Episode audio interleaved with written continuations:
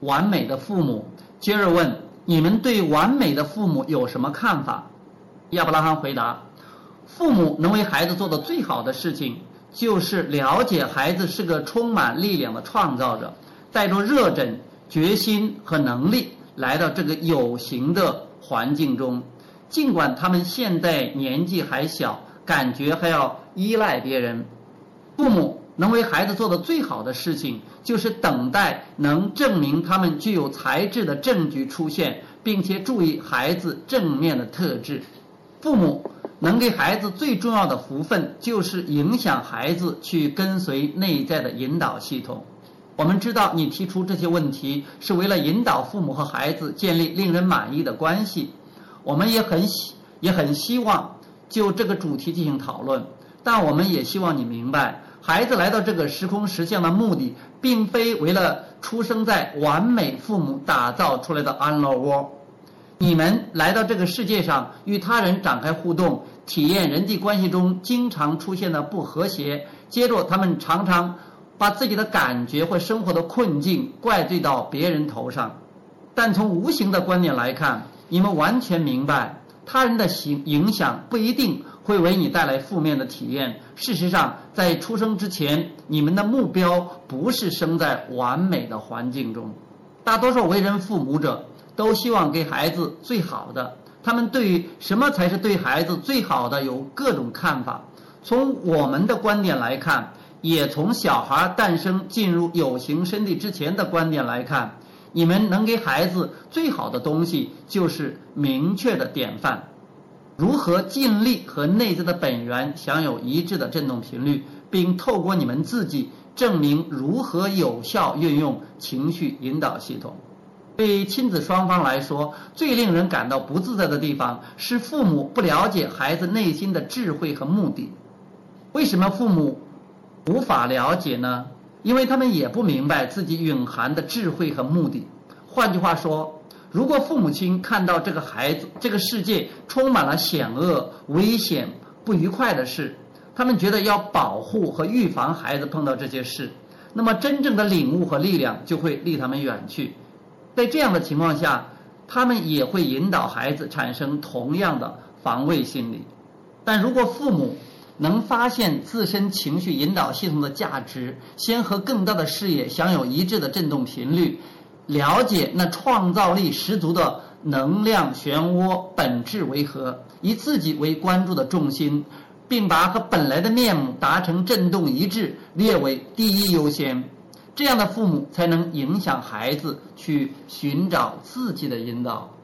有很多人把自己的失败或不快乐怪罪在父母头上。为什么呢？因为父母亲训练他们要以父母为引导和支持来源，即便是最好心的父母，也无法取代来自孩子内心的引导和支持。不知如此，就在每个人体验周围大大小小的对比，持续发出想要扩展的震动愿望时，你必须允许自己的愿望，让自己享受扩展的完整演化。不然你就会觉得不快乐。当父母亲说服你相信你的感觉并不重要，你应该忽略情绪告诉你的事情，你一定要遵守父母的意见和信念，以及他们定下的种种规则。这么做就是在干扰自然的过程。难怪你内在会产生反抗的感觉，那股来自内心的反抗会一直持续下去，直到你努力和本来的面面目达成一致的振动频率。因此，父母能为小孩做的最好的事情，就是放弃控制他们的行为和想法，鼓励孩子觉察到自己的振动暂存区创造的能量窝，以及个人的情绪引导系统。唯有当父母完全理解这些事情以后，才能影响孩子对这些事情的理解。当孩子和双亲感受到恐惧、怒气、失望或愤恨的空虚感。那只是因为他们的振动频率不允许他连接到他已经扩展后的自我。这些负面的情绪就是他察觉到失去自由的症状。你现在的面目非常完满，但你却加以抗拒，就会产生不自由的感觉。大多数父母采取的教养方法，是先从观察世界开始，接下来评估构成世界的要素，解读对错并加以分类，最后努力引导孩子远离不想要的东西。但有趣的是，这种方式正好跟每个人来到这个物质世界的目的相反。因此，我们认为最令人令人愉悦、最有价值的教养方式是：我明白我的孩子是充满力量的创造者，他跟我们一样，他跟我一样，来到这个有形的世界上，要开拓美好的体验。